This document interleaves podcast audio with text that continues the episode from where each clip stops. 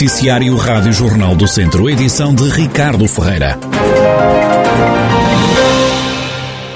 O Distrito de Viseu continua com várias zonas onde o Ciresp, o Sistema Integrado de Redes de Emergência e Segurança de Portugal, não funciona. Os bombeiros da região esperam que o novo concurso público internacional lançado esta segunda-feira pelo Governo para a rede de emergência ajude a resolver este problema. O presidente da Federação de Bombeiros do Distrito, Guilherme Almeida, recorda as dificuldades existentes. Eles continuam a manter eh, o que nós chamamos zonas uh, sombra, lá, em que, pronto, temos dificuldades em operar em rede Cinesp. Ah, aquilo, a rede Cinesp funciona um pouco como uma rede móvel. Ah, pronto, e aquilo que, que, que, o cidadão comum muitas das vezes verifica no seu telemóvel a dificuldade de, de ter rede, nós também verificamos nas comunicações e há zonas que, que isso ainda se verifica e que estão identificadas há bastante tempo e são reportadas e, e, e, pronto, e se mantém e esperemos nós que, que, que venham, venham a ser supridas estas falhas, porque criam, como, compreenderão, bastante constrangimentos e imediato operações nas zonas cinzentas, os bombeiros socorrem-se dos rádios que possuem. Guilherme Almeida espera que agora, com o novo concurso, o problema seja ultrapassado. Eventualmente será, será reforçado com um sistema de antenas, ah, que deverá, que deverá reforçar toda, toda esta estrutura ah, e que deverá suprir estas situações que, é que nós continuamos a verificar, como eu disse, não só no distrito, mas também em outros distritos, quando, quando colocamos em apoio, em apoio a distritos uh, para combate, nomeadamente incêndios florestais, um, em que temos essa dificuldade. Uh, voltamos àquilo que era a rede operacional de bombeiros, a rede ROV, um, que, que, que, que tendo a certeza que não falha e que pronto, funciona como, digamos, o plano B que é as. Guilherme Almeida, presidente da Federação de Bombeiros do Distrito de Viseu. A poucos dias de arrancarem as filmagens do décimo filme da saga Velocidade Furiosa na região, já se fazem sentir os impactos económicos. Unidades hoteleiras, restauração, armazéns e oficinas são alguns dos negócios que estão envolvidos de perto com a produção e que vão beneficiar com a rodagem da trama que deverá decorrer durante algumas semanas na região. O presidente da delegação de Viseu da Arespa, Associação de Hotelaria, Restauração e Similares de Portugal, Jorge Loureiro, destaca a importância da região receber as filmagens do Velocidade Furiosa, lembrando este responsável o impacto económico que este filme está a ter. É visível impacto económico do ponto de vista de reservas, nomeadamente ao nível de hotéis, mas também de catering e de espaços para armazenamento e apoio logístico toda a produção, aparentemente quer dos meios eh, técnicos e automóveis e oficinas e, e demais. E, aparentemente a região centro e a região de Viseu em concreto será mais ou menos a base central daquilo que são as, eh, as, filmagens em Portugal e, portanto, isso é muito positivo pelo nosso posicionamento geográfico em relação aos eh, três ou quatro pontos em Portugal de, de filmagens.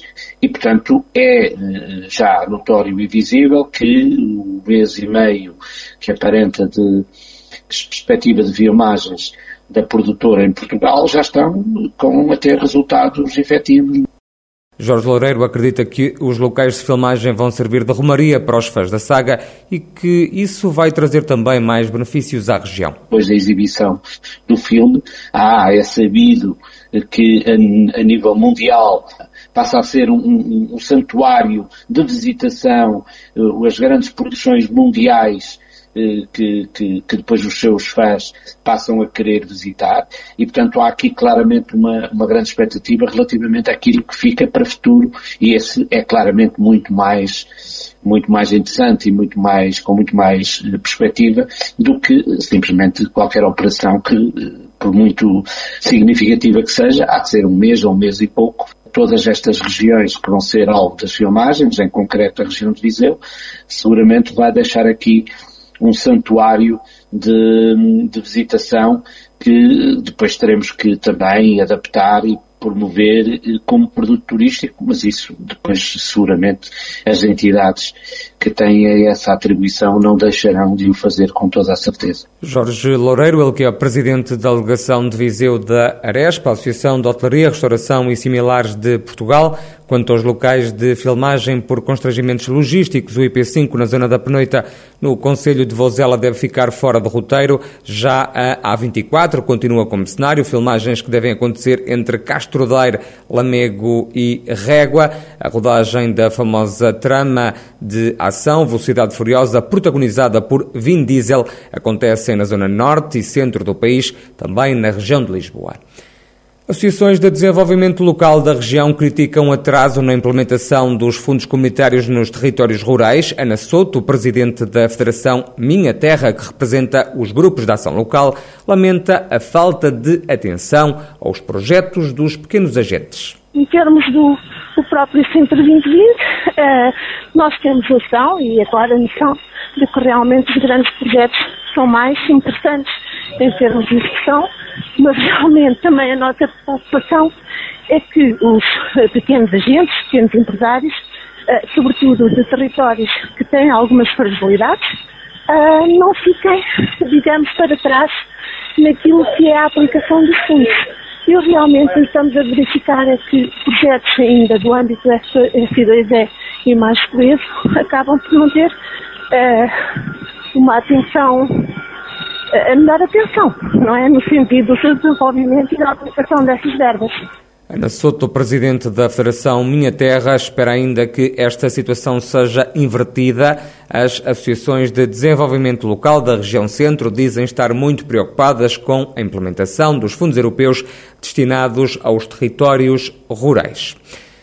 Esta vai ser uma semana no distrito de Viseu com céu cinzento, chuva e tempo mais fresco. Previsão feita para a Rádio Jornal do Centro pelo meteorologista Jorge Ponte, do Instituto Português do Mar e da Atmosfera. Esta semana o estado do tempo em Portugal vai ser influenciado por uma depressão em altitude, centrada na zona da, da Galiza e norte de Portugal. Portanto, podemos esperar tempo mais fresco e relativamente úmido, portanto, com precipitação nos próximos dias uh, na zona de Viseu, especialmente nas regiões de, de montanha uh, também tempo mais fresco. Uh, na cidade de Viseu as máximas não deverão ultrapassar os 18 a 19 graus e as mínimas podem inclusivamente baixar pontualmente dos 10 graus.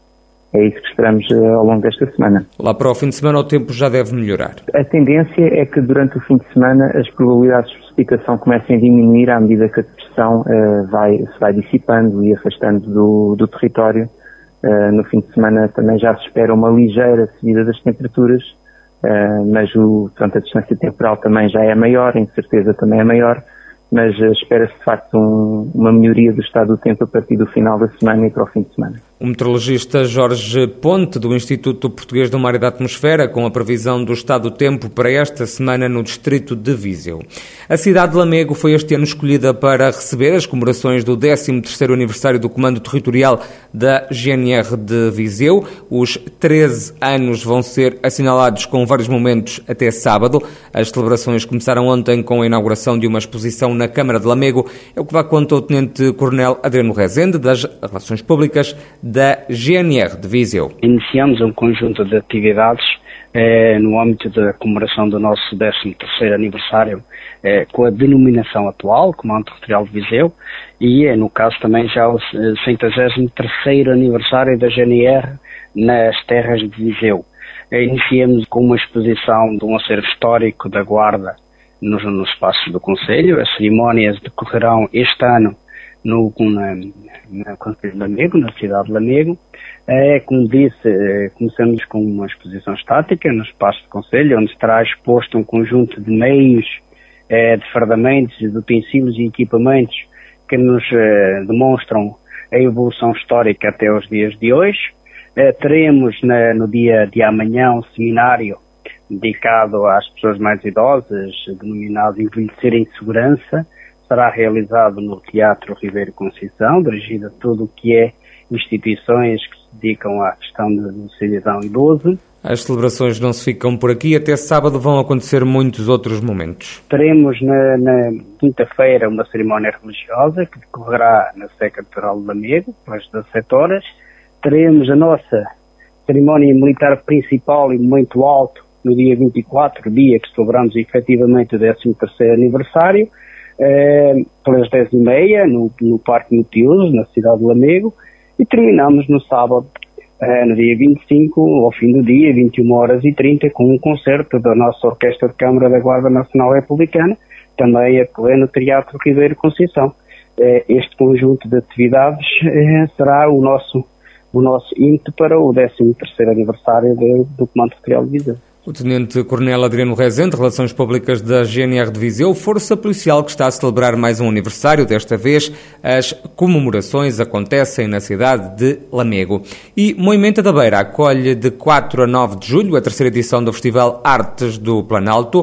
O diretor artístico e de programação do evento, Luís André Sá, explica o que é o Festival Artes do Planalto foca-se em três pilares estruturais, no corpo, na palavra e no gesto, e parte destes três pilares para o desenvolvimento, ou para, se quisermos, o desenhar daquilo que é o manifesto para esta edição, sobre o território como poema. Portanto, temos nesta programação a nível transversal esta ideia do que seria um território enquanto poema e partimos da palavra do corpo e do gesto para preparar ou para desenhar ou para estimular as definições culturais deste programa. O Planalto, em 2022, à semelhança das edições anteriores, continua a ser um programa programa cultural multidisciplinar, multi e transdisciplinar, nas áreas da dança, do teatro, da música, do cinema, das artes plásticas, das artes visuais, no seu programa de arte pública que fundámos em 2021 com um enorme impacto e que é também um reforço em 2022 e aquele que acreditamos que será também uma mais-valia do projeto no futuro. E depois também todas as atividades que são imensas na área da programação artística, nomeadamente naquela que diz respeito aos programas de participação artística e mediação cultural no nosso programa Neblina que fazemos esta espécie de serviço educativo que estará este ano também numa edição de um workshop intensivo em conjunto com a Arte Nova Atelier, uma associação de apoio à deficiência. Luís André Sá, diretor artístico e de programação do Planalto, o Festival de Artes, cuja terceira edição vai acontecer durante seis dias, de 4 a 9 de julho, em Moimenta da Beira. E o Torneio Internacional de Futebol de Formação Coelho Verde está de regresso, vai acontecer entre sexta-feira e domingo em Castro Daire. O evento desportivo vai contar com a presença de 20 equipas de vários países, num total de 300 atletas. O presidente do clube, o Crasto, João Gama, que organiza o torneio, explica como é que a competição vai decorrer com escalões dos sub-11 e sub-12 vai se realizar no dia 24, 25 e 26 de junho. Relativamente ao número de equipas, é assim, nós vamos ter competição em sub-11 e sub-12 e haverá 10 equipas de sub-11 e 10 equipas de sub-12. Sendo que o clube, há clubes que vão trazer eh, equipas de ambos os escalões. Serão 20 no total, mas algumas são do mesmo, do mesmo clube. Depois o número de, participantes, cada equipa poderá trazer até um total de 15 atletas, mais 4 elementos de staff, ok? Portanto, será um número considerável de, de participantes, fora o, o, staff também da organização, que também aumenta muito o número de pessoas. A juntar a isto, temos ainda o número de familiares e amigos e visitantes que, que se vão juntar aqui durante esse fim de semana. João Gama, presidente da Academia de Cultura e Recreio de Castro Daire, o Crasto, que organiza a 11, que organiza a 11ª edição do Torneio Internacional de Futebol de Formação Coelho Verde, já entre sexta-feira e domingo em Castro Daire.